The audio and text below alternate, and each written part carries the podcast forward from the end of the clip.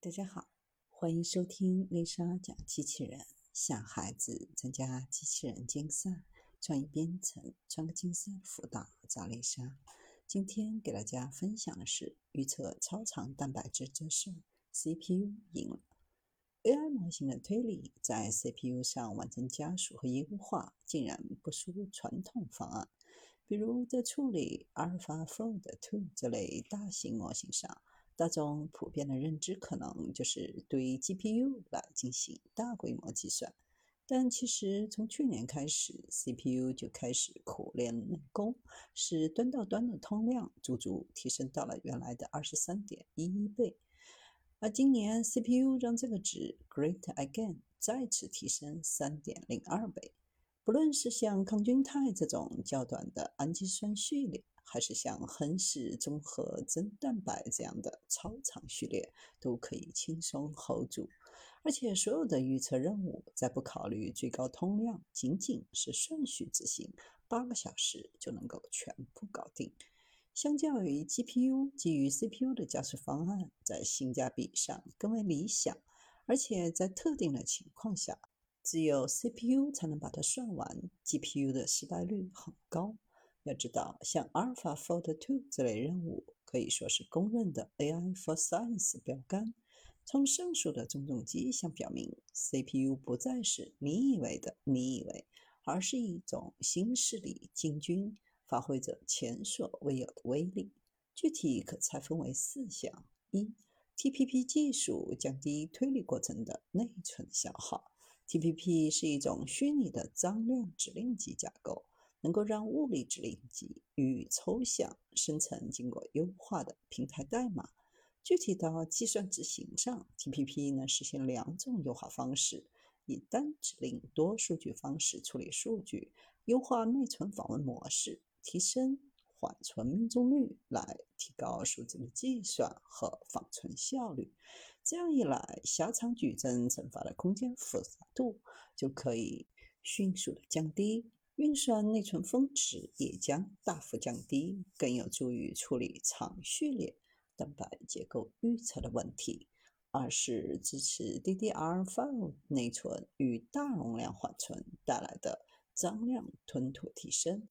阿尔法 Fold 2中大量的矩阵计算过程需要内存来支撑，内存性能影响着整个模型的运行性能。第四代可扩展处理器带来两种解决思路：支持 DDR5 的内存以及大容量墨迹缓存。一方面，与上个方案 DDR4 内存带宽 25.6Gbps 相比，DDR5 内存的带宽提升了超百分之五十，达到了 38.4Gbps 以上。另一方面，墨迹缓存也有上一代的最高六十兆比提高到现在最高一百一十二点五兆比，提高的幅度是百分之八十七点五。三、内置 AI 加速引擎 AMX，在第四代可扩展处理器当中，创新性的内置了 AI 加速器的，类似 GPU 的张量核心。加速深度学习推理过程，减少存储空间，支持 NT 八、BF 十六等低精度数据类型。尤其 BF 幺六数据类型在精度上的表现不逊于 FP 三二数据类型。AlphaFold 2使用 AMX BF 幺六后，推理时间缩短数倍之多。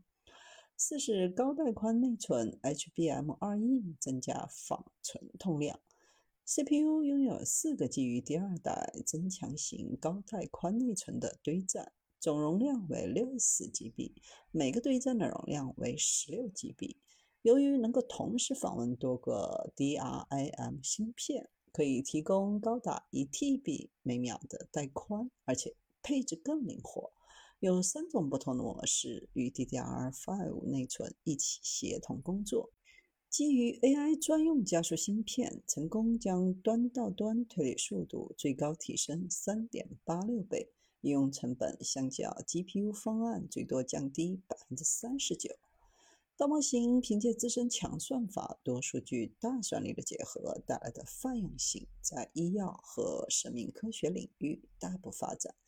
AI 宛如破解人类的自然语言，跃进到破解生命的自然语言。人类自然语言大模型从二十六个字母到词句段，生命自然语言大模型从二十一个氨基酸字母到蛋白质、细胞、生命体。世界首个 AI 大模型驱动的 AI 生成蛋白质平台 AIGP。平台背后依靠的是一个千亿参数的跨模态生命科学大模型。通过挖掘公开数据和独特的资产数据、跨模态预训练和科学计算，以及蛋白质读写系统和细胞读写系统三大步骤，实现对蛋白质空间和生命体的解模。如此大模型能力之下，具备了一系列给定抗原设计以。与之特定方式结合的抗体的能力，因此就参与到了一系列前沿药物的开发，还具备了给给定细胞和细胞组合发现调控细胞的有效蛋白靶点组合，并继而快速设计调控蛋白的能力。这就为多种疾病的靶点发现、耐药、不响应患者改善、靶点科学线索的转化。带来新的可能。